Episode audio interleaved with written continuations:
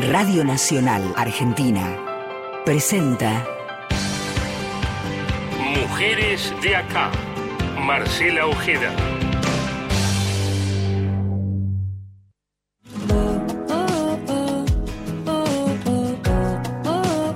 Esto es Mujeres de acá. Historias, recorridos, militancias y activismos. Hasta las 20. Mujeres de acá. Con Marcela Ojeda en Nacional, la radio pública. Ahora que estoy bien, que ya lloré, ya me levanté, bajé, bajo, uh, puro sentimiento. En unos pocos días se conmemora un nuevo aniversario de la primera transmisión de radio. Es que el 27 de agosto, pero de 1920, y desde el techo del Teatro Coliseo, muy cerquita de acá, de Maipú 555, cuatro estudiantes de medicina pusieron al aire la ópera Parsifal de Richard Wagner. Eran Los Locos de la Azotea, Enrique Telemaco Susini, Luis Romero Carrasana, César Guerrico y Miguel Mujica fueron los artífices de la primera transmisión masiva. Son estos 112 años de historia, de resistencia, de nuevos, de nuevas y potentes formas de comunicarnos, de tomar la palabra.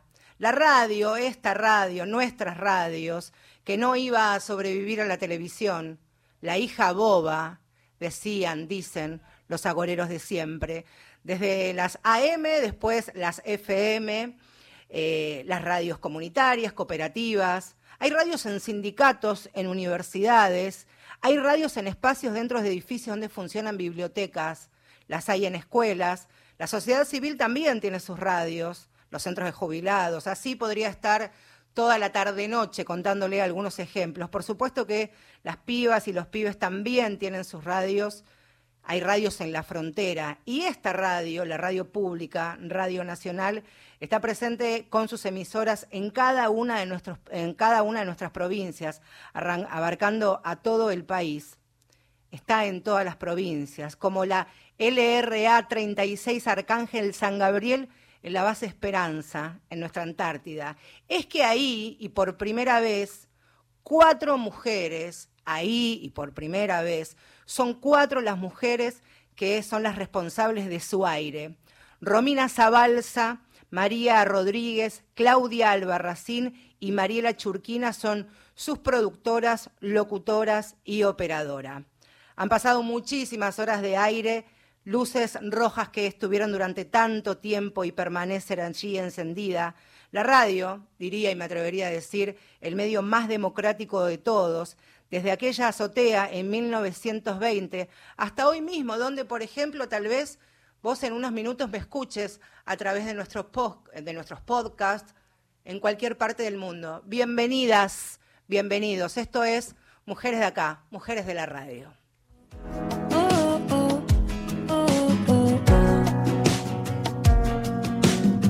Ahora que estoy bien, ahora que estoy bien, que ya lloré, ya me levanté. me gusta pensar esta idea de las radios, las formas de de hacer radio, de apropiarnos y resignificar la palabra con los recursos, con las formas que tenemos a mano y que vamos construyendo día a día. En 1995 se creó el Foro Argentino de Radios Comunitarias, que representan a emisoras cooperativas, indígenas y comunitarias de todo el país. Hoy día son cerca de 120 radios que forman parte de la FARCO, como la radio comunitaria campesina El Oncón en nuestra provincia de San Juan, que a su vez también es integrante del Comecuco, que es colectivo de medios comunitarios allí, de la zona del Cuyo. Marisa Nievas es integrante de la radio comunitario campesina, de la 99.9, que está al aire desde el 2012. Mirá si no han pasado horas al aire. Vamos a conocer parte de su historia, de su construcción colectiva y en qué andan hoy. Hola Marisa, colega, compañera, bienvenida Mujeres de acá, desde la radio pública. Marcela Ojeda te saluda. ¿Cómo te va? Buenas tardes, Marcela. Buenas tardes también a, toda la audiencia que esté prendida. Eh, bueno, mi nombre es Marisa. Muchas gracias por, por permitirnos oh, y darnos un espacio mm, en su radio. ¿Cómo es? ¿Cómo nació? Primero digo, 12, este, desde el 2012 hay una historia, hay una construcción colectiva. ¿Cómo nació la radio comunitaria campesina allí, el, el Encon? Bueno, la, la radio nace básicamente por un proyecto de, de juventudes de acá del Encón. El Encón es una, una zona rural eh, al sur de la provincia de San Juan y bueno, eh, nada, nosotros muy siempre alejados de, de muchos derechos, digamos, en estas comunidades eh, y uno de ese eh, siempre fue el acceso a la comunicación. Eh, esta zona pertenece a la provincia de San Juan. Eh, la gran problemática que pudimos identificar como jóvenes, que nos empezábamos eh, a, juntar para pensar y reflexionar sobre las problemáticas que nos atravesaban, que siempre la opción más fácil era pensar cómo irnos, digamos, de, del campo para poder acceder a muchos derechos. Entonces, eh, nada, comenzamos a reflexionar sobre el tema de la comunicación, los canales de, de, aire, las radios que llegan a esta zona son de la provincia de Mendoza o de San Luis, digamos, y no y no de la de acá de la provincia de San Juan. Entonces eso hacía que todo el tiempo eh, hubiese una gran desinformación, digamos, de lo que pasaba en nuestra provincia, no podíamos saber qué pasaba.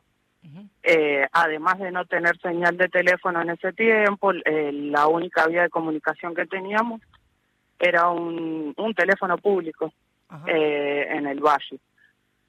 Entonces, bueno, ahí comenzó... Con, Marisa, ¿qué cantidad aproximada de, de habitantes, de, de, vecinos son en esa, en esa parte de la provincia? Alrededor de 2.000 habitantes. Uh -huh y a partir de, de 2011, de 2012, digo, hasta, ante esta imposibilidad de, informarse, esto como, derecho básico también de, de, comunicarse, empiezan a reunirse, a circular voces entre los jóvenes en ese momento y ahora también, por supuesto. ¿Y cómo es que nace la, la idea de llevar adelante en ese momento el proyecto de la radio? Bueno, anteriormente en la, en la escuela habían tenido una experiencia de radio, digamos, y la verdad que había sido una gran herramienta, digamos, de medio de comunicación para la zona. Entonces, eh, una, posibilidad, una posibilidad que vimos en ese momento era eso, poder construir una radio. Eh, y a su vez, justamente en, en Mendoza hay una radio que, que es de, de Jocolí, que justamente creo que ustedes habían hecho también un programa con sí. ella. Eh, y bueno, y ahí ellos justo estaban reponiendo equipos, cambiando equipos de la radio, equipos caseros elaborados por ellos, y, y nos preguntan si nos interesaba poder trabajarlo, y sí, eh, totalmente que sí. Eh, y ahí empezamos a construir ese lazo también y a, empiezan a hacer nuestra relación con el movimiento nacional campesino indígena, Vía Campesina, eh, y ahí nace esa relación y también pudimos empezar a construir la radio acá en esta zona que al principio era solamente de 5 kilómetros del alcance que tenía, digamos. ¿Y hoy día? Hoy día pudimos ya como crecer un poco más y son 50 kilómetros y hemos podido como alcanzar toda la zona que, que, siempre nos propusimos llegar, que es bien adentro del campo, digamos, en zonas donde no hay otra forma de comunicación. Te quería preguntar, Marisa, también el, el lugar y el, y el espacio que tiene significante la radio para la comunidad, porque aquí no estamos solamente hablando de un medio de comunicación como podemos pensar desde, desde la ciudad, desde las grandes ciudades, como puede ser incluso Buenos Aires o alguna más pequeña. ¿Cuál es la función principal, el rol social que llevan adelante? Imagino de asistencia, de acompañamiento, incluso también situaciones de violencia por razones de género. Sí, totalmente. Eh, la radio en ese sentido ha cumplido como un rol fundamental, creemos nosotras, eh, porque la verdad que fue el primer eh, espacio, digamos, dentro de esta comunidad que es el ENCON, donde se empieza a hablar y a problematizar cuestiones de, de las relaciones de género, digamos. Eso fue un desafío tremendo para nosotras, todavía lo sigue siendo en esta zona y en la sociedad en la que vivimos claramente. Eh, y nada, ahí, ahí también fue donde la radio empieza a crecer mucho más también en posicionamientos políticos, digamos. Uh -huh. eh, incluso hacia adentro, nosotras estamos como convencidas de que el patriarcado está atravesado también hacia adentro de nuestras organizaciones y en ese sentido creo que es en el que más crecimos también, de poder ir problematizando hacia adentro y decir hasta dónde, eh, eh, que ya no estábamos dispuestas a, tolerar estas formas y tampoco estábamos dispuestas a dejar los espacios eh, que nosotras mismas hemos construido por, por estas relaciones, digamos. ¿Y cómo fue ese camino de construcción? ¿Cómo fue ese camino de, de construcción de nuevas realidades que tienen como base nada más ni nada menos que la equidad en tu comunidad, dentro de tu espacio político y de militancia también? Y fue ese siempre fue como el camino más difícil para nosotros, pero hoy también es el que más disfrutamos y el que más queremos y valoramos. Eh, la verdad que, que no fue fácil la construcción dentro de nuestros espacios. Nosotras, aparte de ser radio, eh, somos una organización, somos una cooperativa de trabajo y, y nada, fue como posicionarnos fuerte con las compañeras, poder juntarnos, reflexionar sobre lo que pasaba y también de esa manera avanzar y hacerle frente a las situaciones que nos atravesaban como espacio de trabajo. Eh, y en, en un principio eran muchas reflexiones, después las decisiones que se tuvieron que tomar fue pedirle a muchos compañeros que se alejaran del espacio y, y por suerte eso se fue dando, digamos, también eh, pensándolo en un contexto que no, no, no podemos seguir esperando y reflexionando y intentando también ayudar a los compañeros varones, digamos. Entonces fue como pedirles que se alejaran, como que ellos también mismos se hicieran cargo de la situación y hacerse cargo de, de reflexionar también ellos, digamos. Eh, pero bueno, han sido etapas difíciles en las que hemos atravesado, pero bueno, nos ayudó a posicionarnos en la comunidad también y a empezar a, a, a través de la radio a comunicar estas cuestiones, digamos que nos pasaban incluso como equipo de trabajo y, mm, y así fue también que la comunidad se empieza a acercar o mujeres en contexto de violencia se empiezan a acercar a nuestros espacios de trabajo como como manera también de, de refugiarnos y también de empezar a construir sedes para, para cuidarnos, digamos. Quien están escuchando es a Marisa Nievas, eh, estamos hablando con ella desde Loncón, en la provincia de San Juan. Es parte, es compañera, colega de la radio comunitaria campesina de aquella localidad. Marisa, ¿cómo es la programación de, la radio? ¿Cuántas horas al aire están? ¿Quiénes forman parte de, la programación? ¿Qué se puede escuchar en, en la radio, en la emisora de ustedes? Bueno, en nuestra emisora eh, ha tenido muchos años donde la mayoría de las voces que se han escuchado han sido de, de jóvenes, sobre todo de la comunidad, eh, mujeres, muchas mujeres, digamos, en la radio y actualmente el equipo que conduce la radio es, es con con 10 mujeres, digamos, las que gestionan, las que laburan y que también laburan hacia adentro del espacio de, de, la, de la radio, digamos. Eh, hay también compañeros varones, pero en su mayoría somos mujeres. Después un poco la, la programación, eh, nuestra programación diaria siempre está atravesada, digamos, por cuestiones de género, tratamos de todo el tiempo estar hablando eh, de, esas cosas, digamos, también reflexionando mucho en esta zona de la de los derechos de las infancias. Eh, la verdad que esta es una zona donde todo el tiempo estamos acompañando casos donde donde la, la violación a niños y a niñas dentro de las comunidades eh, está naturalizada todavía, digamos. eh, entonces algo con lo que insistimos permanentemente y es transversal a toda la programación de la radio. Después eh, hay una parte em, de, de, programación diaria en las mañanas, eso sale todos los días, eh, donde se, se trabajan más que nada noticias locales, eh, departamentales y provinciales. Eh, después, eh, otra programación fija que hay en la radio, hay una programación que la realiza la Secretaría de Ambiente. Eh, y bueno, y así diferentes programas que tienen que ver con cultura y deporte también.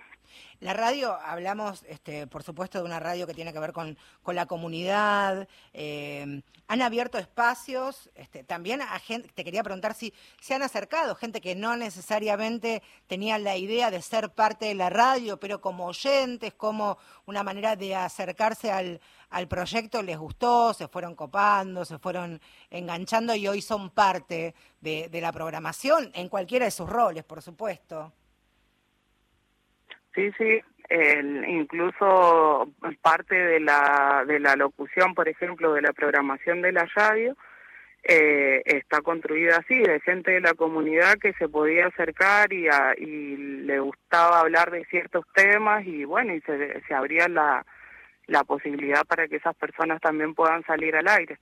Eh, un, una de las cuestiones que hemos trabajado siempre y hemos levantado como radio es que los micrófonos de mm, justamente de nuestra FM están abiertos a toda la, la comunidad en general.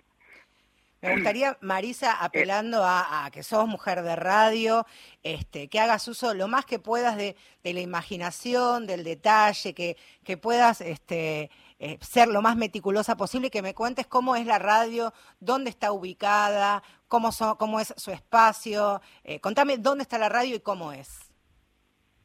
Dale, mira, la radio en un principio, cuando nosotras arrancamos, eh, comenzó funcionando en el Club del Vacío, nosotras no teníamos ningún espacio donde funcionábamos, éramos simplemente un, eh, un grupo de jóvenes que se juntaban en la plaza a charlar sobre lo que nos pasaba y, y estábamos a la vez construyendo un proyecto de murga comunitaria entonces empezamos a funcionar en el club, después eh, ahí también nace la necesidad de poder tener un espacio físico, entonces comenzamos a ver posibilidades de, cómo construir nuestro espacio de la radio.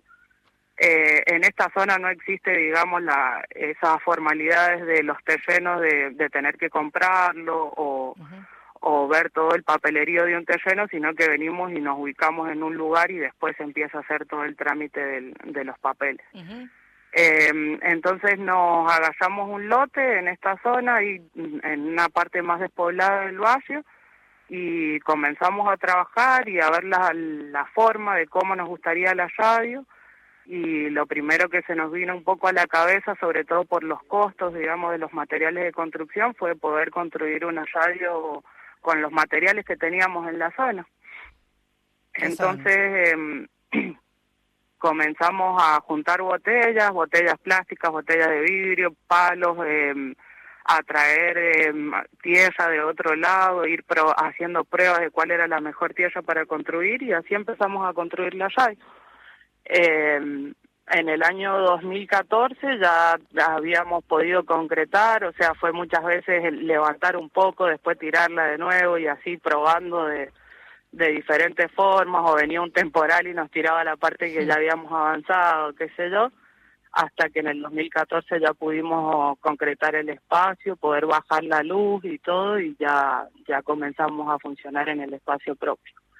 Y, y después a mejorarlo, digamos, los años fueron pasando y esa forma que en la que construimos esta radio nos gustó, entonces la seguimos mejorando, poniéndole todo el amor del mundo y también una experiencia nueva, digamos, en la zona, de, eh, una, una manera diferente de construir. Entonces a la gente le llamaba mucho la atención en el barrio y, y se sumaban colaborando, digamos, traían botellas o hay veces que se sumaban a envasar con nosotros y, y así la fuimos construyendo. O sea que literalmente, Marisa, cuando hablamos de una radio comunitaria, es comunitaria literalmente desde el momento de su construcción, más allá de la puesta al aire, digamos. Desde el primer granito de arena, también ahí no uso la, la metáfora, fue una construcción colectiva, comunitaria, cooperativa, desde, desde el momento que se gestó y que se pensó y que imagino también lo fueron, la fueron soñando ustedes de, mucho más pibes de lo que son ahora.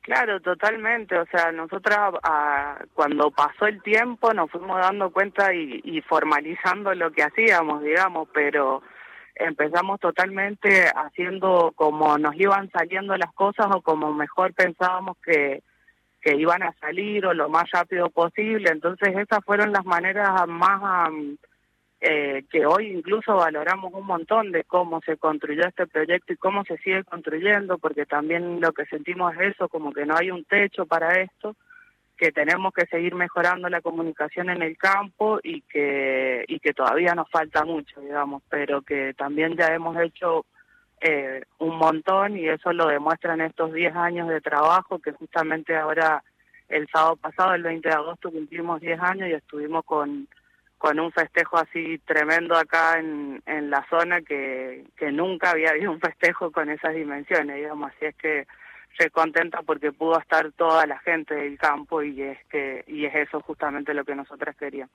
Queríamos también, este, Marisa, de esta manera celebrar su, su década ganada, su verdadera década ganada de construcción comunitaria, colectiva, esta posibilidad de que las voces se construyan cotidiana y diariamente al aire y también en, el territorio. Así que agradecerte, felicitaciones a vos, a todas tus compañeras y tus compañeros. Así que a disposición este espacio también es amigo para cuando así lo necesiten o presenten. Te mando un fuerte abrazo, Marisa, y felicitaciones. Y feliz día de la radio, que el sábado también es conmemoración allí de, la primera transmisión en nuestro país. Fuerte abrazo, Marisa. Marcela, muchísimas gracias a ustedes por el espacio. También eh, les pido un espacio también para agradecer a todas las redes de, medios de comunicación que hemos ido, hemos ido construyendo en estos años, que son también lo que lo que nos sostienen y lo que ayuda a que, a que los medios comunitarios podamos seguir viviendo. Las redes nos sostienen. Gracias, Marisa. Un abrazo enorme. Hasta luego. Muchísimas gracias. Esto es un programa dedicado, como hacemos, utilizando la, efeméride como excusa, pensado en las mujeres que hacen y forman parte de la radio, en la diversidad de radios que hay. Hay radios y por supuesto hay música que hablan de las radios. A ver, Emanuel. Radios.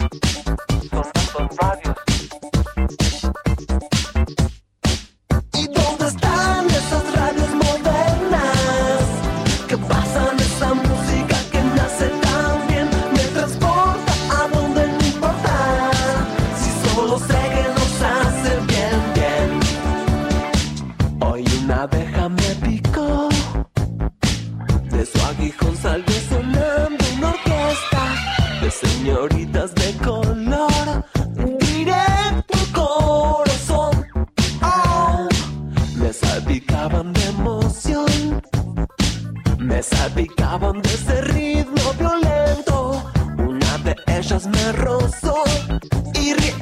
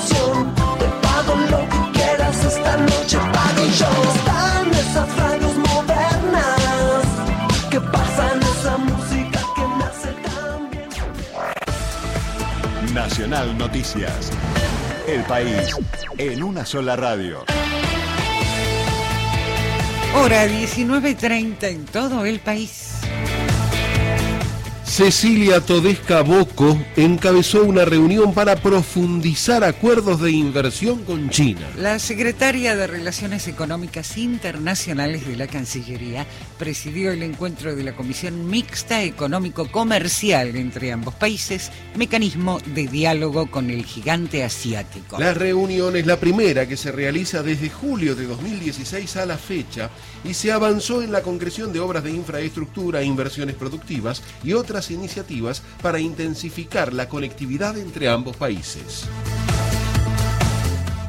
Más de 3.000 personas viajaron en el tren que une Buenos Aires y San Luis. Se trata del ramal que se rehabilitó hace un mes y que conecta además con las provincias de Santa Fe y Córdoba. El recorrido posee una frecuencia semanal, parte desde la terminal porteña los viernes a las 21.15 y de Justo Darac en San Luis los domingos a las 18.50.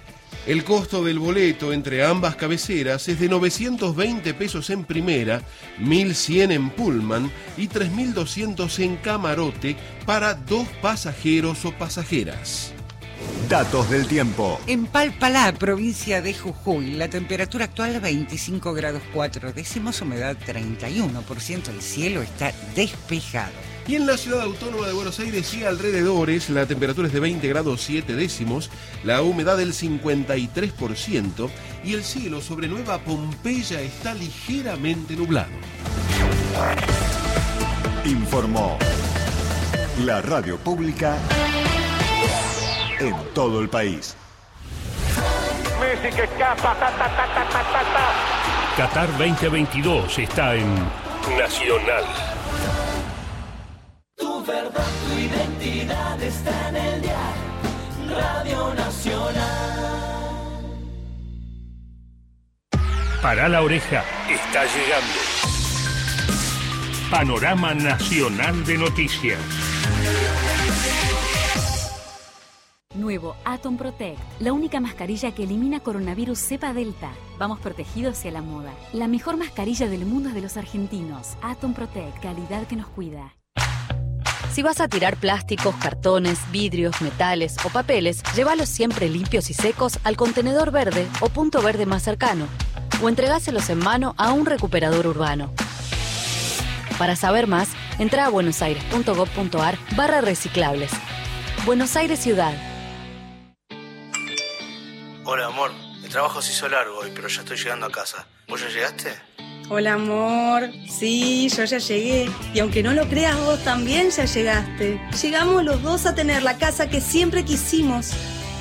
Cada vez más argentinas y argentinos están llegando a su casa propia, porque seguimos construyendo y entregando viviendas. Conoce más en argentina.gov.ar barra casa propia. Primero la gente. Ministerio de Desarrollo Territorial y Hábitat.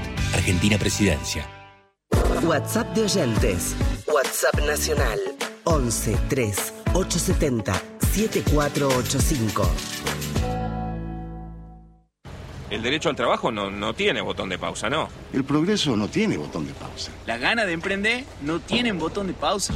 Hace más de un año que todos los meses se crean puestos de trabajo, bajando la desocupación a 7 puntos, la menor de los últimos 6 años. Avanzar sin dejar a nadie atrás. Primero, la gente. Argentina Presidencia. Calzado Ombu. Seguridad más confort. Ombu. Nuestro liderazgo a tus pies. Cuentos de Medianoche. Quique Pessoa. Lunes a viernes. 0 a 030. Somos Nacional. La radio pública.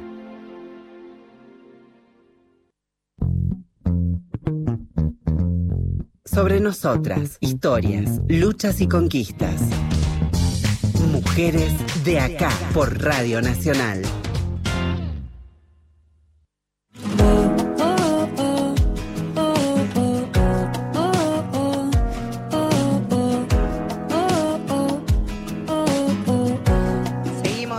Hasta las 8 de la noche haciéndonos compañía en esta séptima temporada de Mujeres de aquí mujeres de acá, aquí bien digo, en la radio pública, en Radio Nacional, en este Mujeres de la Radio que caprichosamente hacemos tomando como excusa que el próximo sábado se cumple un nuevo aniversario de la primera transmisión de radio que se hizo desde aquí, desde Buenos Aires, de la Argentina, en el techo del Teatro Colón. Y hablamos también, por supuesto, de nuevas formas de comunicarnos, de utilizar el lenguaje, las plataformas. Me impresiona todavía hoy que en un ratito nada más este programa y todos los de esta radio ya están subidos en, su, en sus podcasts, la posibilidad de escucharlo en cualquier parte del mundo cuando quieras, en el momento que vos dispongas. Ahí también está la posibilidad de democratizar las voces y los tiempos. Como siempre, en este horario es el espacio de las compañeras de Feminacida que por supuesto tienen su presentación y es esta.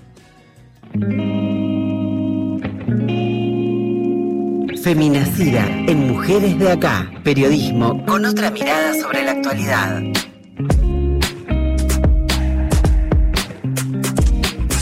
Sinceramente también cuando propuse que se sumen este nuevo año, el 2022, para que sean parte de Mujeres de Acá, fue precisamente también ante la posibilidad de sumar nuevas voces, voces jóvenes con miradas y con profesiones y oficios que puedan sumar a lo que es la comunicación que intentamos construir desde, desde aquí, desde Mujeres de Acá, con la perspectiva de derechos humanos y una perspectiva feminista. Victoria Eger es una de las feminacidas. ¿Cómo estás, Vicky? Buenas tardes.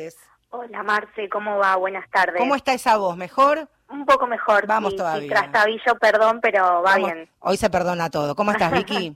bien, bien. Bueno, Marce, de cara al nuevo aniversario de la radio en Argentina, también tenemos que darle lugar a la operación técnica, ¿no? Esas compañeras que están detrás del vidrio tratando de hacer todo lo posible para que el programa salga al aire. Que bien como dice la palabra, habla de la ejecución, de la, la acción concretamente, ¿no?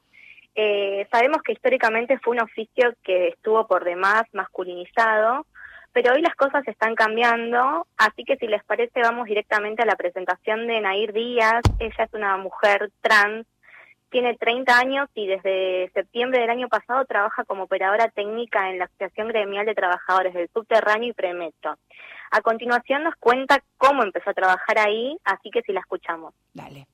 Actualmente estoy trabajando en el sindicato del subte, AGTCIB, y nada, en el área de cultura, género y derechos humanos. Cuando entré a trabajar a este lugar, el secretario de Cultura me ofreció, va, me comentó de que le gustaría que yo opere un programa de radio que iba a tener como tres direcciones referido con los derechos humanos, la cultura y el género, ¿no? Y me, me ofreció esto de, yo al principio pensé que iba a ser como una columnista y qué sé yo, y nada, me dijo de, de, si yo quería ser la operadora, que en el lugar había una persona de que me podía enseñar a operar y así yo iba a empezar, o sea, como para ir adquiriendo herramientas en cuanto a la comunicación, porque también estudio comunicación en la YUNMA.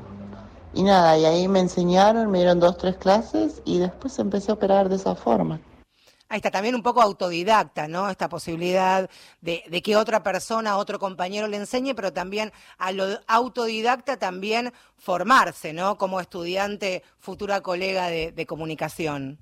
Sí, bueno, la operación tiene esto del oficio también, ¿no? Que se estudia obviamente, pero también se aprende en la práctica mucho, ¿no? Así que el testimonio de Nair viene a dar cuenta de esto sabemos que si bien a raíz de la ley de cupo laboral trans, las personas travestis, transexuales y transgéneros deben ocupar en el sector público el 1% de, de los cargos, el sector privado no es obligatorio, pero se prevén incentivos económicos para que contraten a personas de este colectivo. Eh, ahí, como contaba en el audio, Nair estudia la licenciatura en comunicación en la Universidad de las Madres de Plaza de Mayo. Nos contaba que nació en Salta, pero que hace 11 años que vive en Buenos Aires y está muy contenta con su trabajo y en este fragmento que vamos a escuchar a continuación pone en evidencia la importancia del empleo formal, ¿no? Claro. Para mí es realmente importante el tener un trabajo en blanco y poder gozar de los beneficios que tienen todos los trabajadores heterosexuales, porque hasta años atrás los, los que eran considerados como aptos para trabajar eran todos heterosexuales y ahora con esta ola de, de chicas, digo ola aunque no es una ola, de chicas que han ingresado a trabajar, eh, es súper confortable y estoy muy agradecida por eso. independientemente del rol que ocupe eh, este, en, en donde estoy trabajando, ¿no? Está, qué importante, ¿no? También esto de, hacemos la mención de Nair es una mujer trans y viene punto aparte y seguido en realidad por esto que decía, el derecho ni más ni menos de trabajar en relación de dependencia, poder proyectar un futuro laboral y profesional dentro de su espacio, que es el sindicato que, que representa a, a los trabajadores del subte y el premetro, ¿no? Sí, cual y tener derechos laborales, que el hablar, derecho a una obra social, a un aporte jubilatorio. Eh, yo al principio te decía que las cosas cambiaron y que la carrera de operación lejos está de ser una cuestión de varones. Eh, entrevistamos a Mónica Torreto, que es la coordinadora de la carrera de operación técnica del ISER. Eh, y Que fue operadora en nuestra sí, también, que fue eso, en operadora algunas oportunidades le tocó operar este programa. Y ella nos contaba que cuando empezó a estudiar en la cursada eran 19 varones y ella. O sea, de los 20 estudiantes, ella era la única mujer. De hecho, profesores de materias técnicas eran varones y hacía esta distinción, que las mujeres solo daban materias humanísticas. Les preguntamos sobre la currícula actual, ¿no? Que, que de mujeres en, en la carrera de operación y esto nos decía. A ver.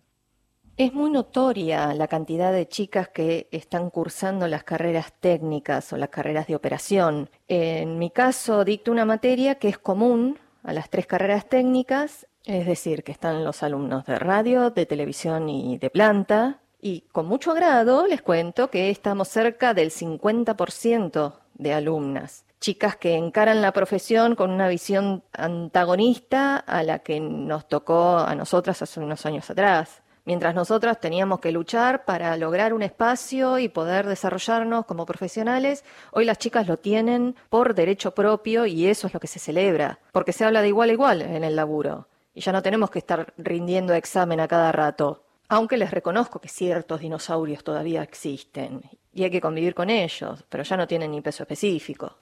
Ahí está, este de igual igual también lo sentimos yo en este espacio que por las tardes de los miércoles me toca me toca ocupar aquí en Radio Nacional hoy y como la mayoría de los miércoles Miguel Ángel Gauna es el operador de, de este espacio, en algunas oportunidades también lo es Berenice, es rotativo más allá de que por supuesto tienen sus horarios de trabajo y recién fuera del aire le preguntaba a Miguel si recordaba cuántas compañeras tenía al momento de cursar operación técnica y me decía poquitas, tres Claro. o cuatro. Bueno, también ha cambiado también como estudiantes y también como profesionales, ¿no? Que es Miguel y todos sus demás compañeros y compañeras.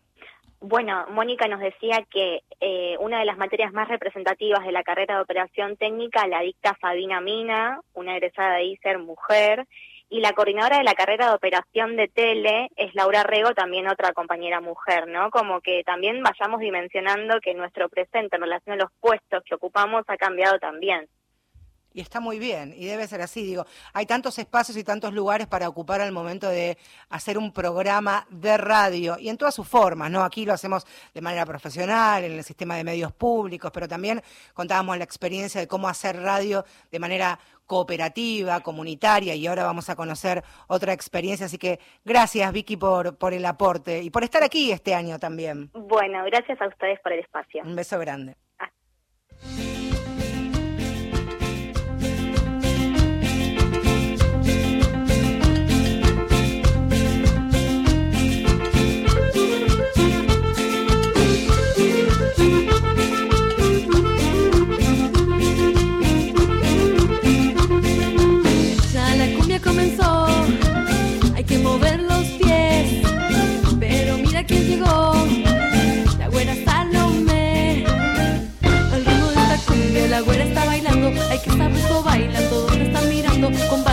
Cómo ella mueve la cintura, se nota que esta güera le sobra sabrosura.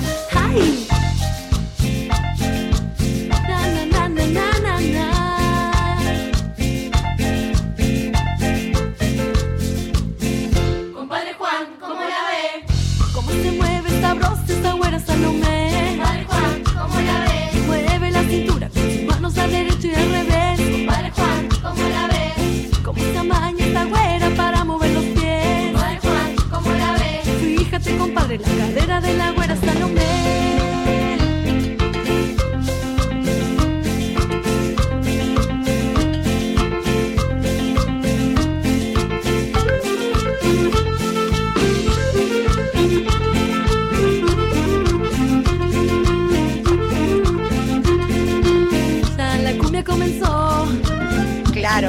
La versión original de Lía Cruceto, por lo menos la que escuchábamos en los 90. A quienes están escuchando son a las musicletas, todas músicas e intérpretes de la provincia de Tucumán, que nacieron en el 2016 con la idea precisamente de realizar música popular interpretada por mujeres. Cumbia fusionada con candombe, rumba y salsa. Tiro un ancla en la provincia de Tucumán, por supuesto que sí, porque allí nos vamos a, a Maicha del Valle. Dicen, uno, no conozco todavía, sí mucha gente de mi familia, de unos lugares más bellos de nuestra Argentina. Y quiero que escuchen ahora a los protagonistas, en definitiva, de la próxima, la próxima charla que vamos a tener, porque son las pibas y los pibes, los chicos que van a la escuela donde Miriam Lera es docente, que fueron primero acompañados al momento de la pandemia, asistidos a través de la radio, las clases, claro, virtuales, pero les gustó la radio y mucho. A ver qué dicen ellos. Son dos, eh, Juan Gabriel y Ana Laura. A ver un pedacito de lo que compartieron. Hola, me llamo Juan Gabriel Erazo Castillo. Estamos aquí en otra tarde en la radio comunitaria, Los Amaicha. Venimos de la escuela 10. Ahora le voy a dar el lugar a mi compañera para que diga su nombre. Hola, mi nombre es Ana Laura Campo. Vivo en la calle Hipólito Irigoyen y voy a la escuela número 10, Claudia Vélez de Cano. Ahí está. Si no están derretidos de ternura al lado de la radio, avísenme porque seguro cuando lo escuchen. Hablábamos de, de estos dos futuros colegas, ¿quién dicen? Y hablaban de la escuela número 10. Bueno, es la escuela primaria intercultural bilingüe número 10 Claudia Vélez Cano, allí Miriam Lera es su docente allí en Amaicha del Valle, como también les decía, en la provincia de Tucumán. Supimos de ella en la pandemia, claro, cuando los, los maestros y las maestras tuvieron que rever este, y ser muy creativos al momento de enseñar aislamiento total, después cierta flexibilización, las burbujas, pero después presencialidad plena. ¿Y qué pasó con la radio? Hola Miriam, bienvenida a Mujeres de Acá. Una alegría enorme poder charlar contigo y de la radio y de tus chicos. ¿Cómo te va? Muy buenas tardes, ¿cómo le va? Este, acá estamos bien ansiosos de, esperar la llamada de ustedes, ¿no? Bueno, yo tenía muchas ganas de, de charlar, de, de conocerte. Primero preguntarte, Miriam, ¿cómo fueron estos, cómo se te ocurrió primero que este, los Amaicha podría ser un, un espacio amigable para enseñar a través de la radio cuando la pandemia nos obligó a todos a encerrarnos? Bueno, estábamos transcurriendo eh, las primeras semanas de marzo del año 2020 en la escuela. Y cuando ya este, comenzamos a saber de la pandemia que se venía ya, eh, cómo nos íbamos preparando, que las clases se suspendían. Y bueno, eh, estábamos con las clases a través del, del cel- celular, por WhatsApp, por video y bueno, ¿no? Mientras tanto, eh, yo formo parte de la comunidad indígena de Amaiche del Valle, donde en aquel entonces el cacique era el doctor eh, Eduardo Nieva, y él nos reunía, por ejemplo, reunía a uno de, de la educación, de salud, eh, de distintos lugares así, de instituciones de este pueblito, ¿no?, que es Amaicha, para ver cómo íbamos a afrontar desde eh, el lugar de trabajo de cada uno. Y a mí eh, no me venía, digamos, como resultando el tema por los celulares, porque La acá no es, claro. digamos, una... El tema es la virtualidad. Claro, Eh, claro. No todos tienen el acceso a Internet ni a los celulares donde pueden los chicos bajar, digamos, un video, ¿no? Eh, no todos. Hay familias muy humildes que ellos viven el día a día y teni- tienen para comer y más aún en la situación solo alcanza para eso. Entonces, este, está, está vaya la radio comunitaria, lleva un añito de vida en ese entonces, nuevita, eh, y le digo ahí en la reunión, bueno, miren, yo desde la parte educativa propongo, si me dan el permiso, eh, se me ocurre de dar las clases a través de la radio. Eh, y me dicen cómo lo haría y bueno, eh, miren, es una idea que tengo, pero yo lo haría como una clase normal en el aula con los momentos que lleva el- cada clase, nada más que va a a través de la radio. Y sí, ponerme en contacto con los padres para que a determinada hora que ellos puedan, eh, digamos, acompañar a los chicos para que mm, ayudarlos, ¿no? Porque era en ese entonces segundo grado que tenía y eh, todavía chiquitos, digamos, y, y para que tomen el ritmo este de las clases. Eh, de una, él está así que me dice, no hay problema, este, voy a elegir el horario. Eh, el tema era quién me iba a ayudar con la parte técnica y ahí apareció Ramón, eh, que fue mi técnico operador y durante todo el 20 y el 21 hasta el junio que el COVID se lo llevaron a Ramón, Sí. eh, fue quien me daba el puntapié para que iniciemos. Y bueno, hemos ido yo aprendiendo. eh, Ramón desde allá, desde el otro lado del vidrio, me, me indicaba los tiempos. Eh, yo he planificado las clases como si estuviese en la escuela y los recreos eran temas musicales para los chicos. De manera que hemos coordinado tipo 3 de la tarde para comenzar el programa de una hora, hora y media Sí. Eh, viendo lengua, matemáticas. ¿Y cómo fue la eh, respuesta? Porque, sociales. porque después, por supuesto, había una devolución académica que tenía que ver con, con el seguimiento de, de tu rol como, como docente. ¿Cómo, ¿Cómo era la respuesta? ¿Vos estabas satisfecha? ¿Era lo que, lo que esperabas? ¿Te sorprendió? Claro, yo he iniciado con, digamos, no con miedo, sino con un poco de preocupación, ¿no? Claro. Porque eh, nunca, nunca yo este, he hablado en la radio, eh, nada. Eh, por ahí quizás conducir un acto escolar nada más. Entonces, para mí ha sido un gran desafío también.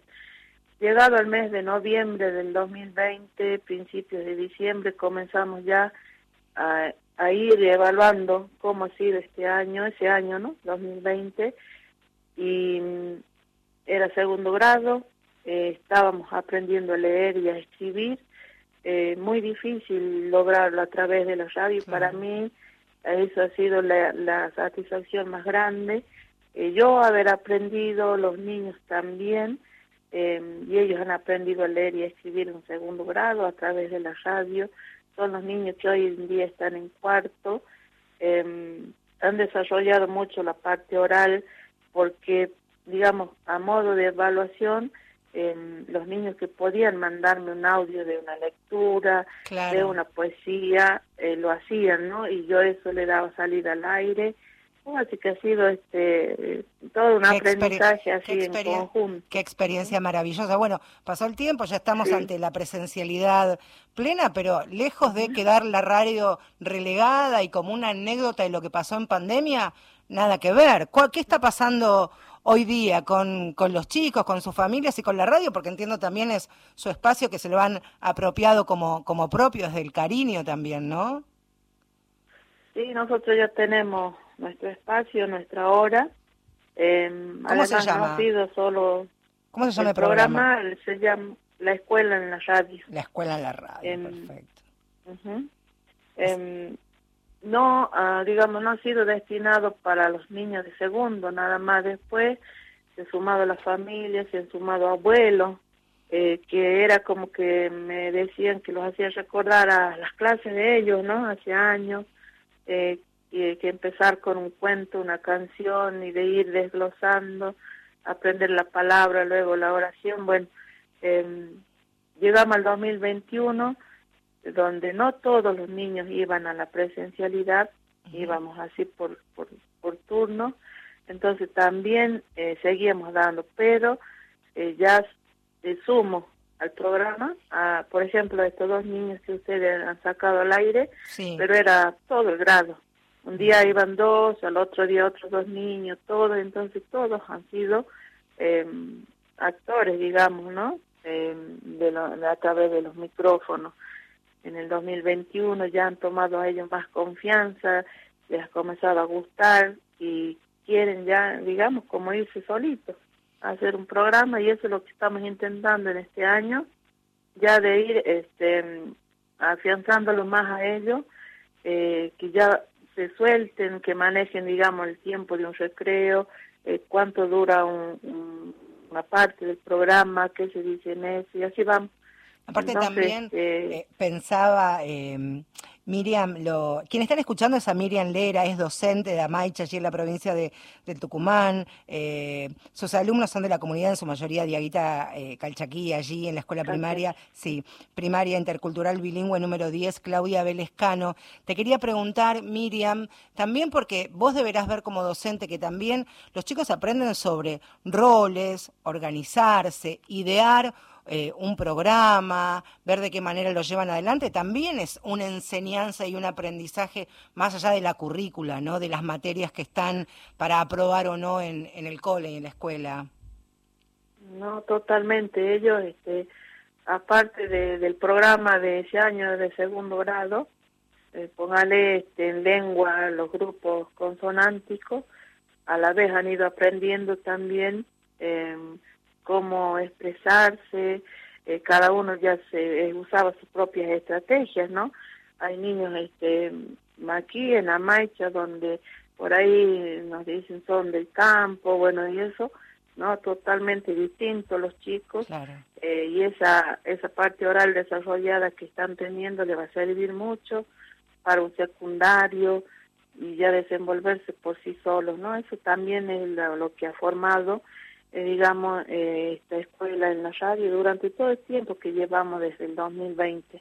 Y qué importante también poder sostener, eh, tal vez desde el espacio, lo importante que es para, para su propia cultura, para su propia construcción colectiva, lo, lo intercultural y lo, y lo bilingüe, ¿no? Este, en algún momento también. Sí. Miren, nosotros hemos desarrollado todos los actos, ¿no? Eh, como son los actos en las escuelas, eh, sigue todas las partes de un acto, los números alusivos, a través de poesías por ellos, eh, también canciones relativas a la fecha. Y en los actos, eh, celebraciones culturales, me acuerdo en el 2020, que era el primero de agosto, eh, Día de la Pachamama, ha sido a través de la radio, y cómo hacer la ofrenda en su domicilio, porque no podíamos salir a hacer ningún en ningún lugar la ceremonia, entonces ellos la han vivido en sus hogares, pero a esta fecha muy importante para nosotros el respeto a la madre tierra, el agradecerle, bueno, eh, y pedirle en ese año que todo vaya cambiando, que esta pandemia se vaya de a poco, eh, pedir por las personas que, que estaban quedando sin esos seres queridos que, que el COVID se los llevaba. Bueno, todo eso han trabajado los chicos, ¿no? O sea, la parte cultural eh, la desarrollamos bastante nosotros a través de las vivencias, de los relatos orales, de los cantos populares de la zona, a través de las cajas, de las cajas copleras, de los instrumentos de viento, eh, de un, por ejemplo, ir y, hacerle un- una entrevista a un artesano de acá de la zona que se dedica a la cerámica o al tejido, ¿entiende? O sea, tratamos de cubrir todos los espacios desde la escuela y, y transmitirle al niño para que ellos no pierdan esa esencia, la valoren y la sepan cultivar mientras se van desarrollando, ¿no? Y después en adultos siga esa transmisión. Sin lugar a dudas. que realmente buscamos. Miriam, docente y comunicadora, conductora, así que, colega, la saludo, obviamente por los, estos últimos oficios, no por lo de, de docente. Te quiero mandar un beso grande de radio a radio, agradecerte a vos, a todos tus chicos, a toda tu comunidad, y encuentran aquí un espacio amigable para cuando lo necesites oportuno, aquí estamos a disposición. Un fuerte abrazo para todos allí. Miriam. Eh, un gusto haber conversado con ustedes, eh, darle a conocer a, a esa ciudad tan grande, Buenos Aires, que algún día eh, soñamos ir con los chicos que han estado en esta pandemia, ¿no? Y hoy están en cuarto grado eh, a visitar y bueno, en algún momento ¿Quién se te dice? dar ¿Quién te dice que nos podamos conocer aquí Bueno. cerquita del obelisco? Bueno, ¿quién te dice? Te mando quiera. un beso grande. Gracias. A ustedes, que Fuerte tengan abrazo. muy buenas tardes y muchas gracias, ¿no? Gracias, a vos, gracias. Ahí está, hermoso programa este. ¿eh? Estas son las historias que a mí me gusta que, que conozcamos, que circulen, eh, que no son portada de los diarios, ni de las revistas, ni de los personajes del año, pero para mí tienen un enorme valor. Y en esto, ¿no? A días de, de celebrar una vez más la primera transmisión de radio. Radio que está al aire gracias a Miguel Ángel Gauna en la operación técnica, Gustavo Kogan en la producción periodística y mi DNI dice que me llamo Marcelo G y me estoy yendo. Hasta la próxima, adiós.